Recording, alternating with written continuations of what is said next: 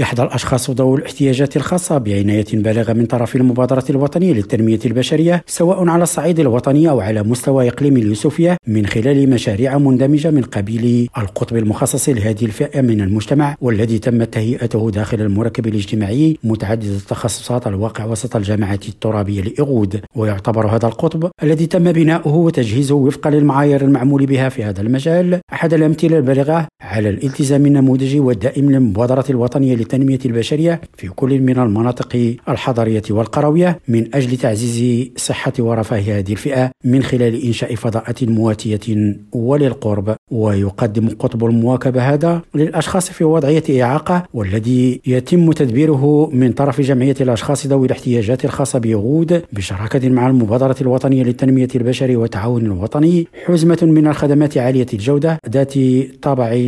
شبه طبي للفائدة المستفيدين تشمل على الخصوص تقويم النطق والعلاج النفسي والحركي والعلاج الفيزيائي أو ذات الطابع التربوي التربية الخاصة لصالح الأطفال الذين يتراوح أعمارهم بين سنتين وثمان سنوات وبين تسعة وستة عشر سنة بين ذوي الاحتياجات الخاصة. محمد كورسي ريم راديو مراكش.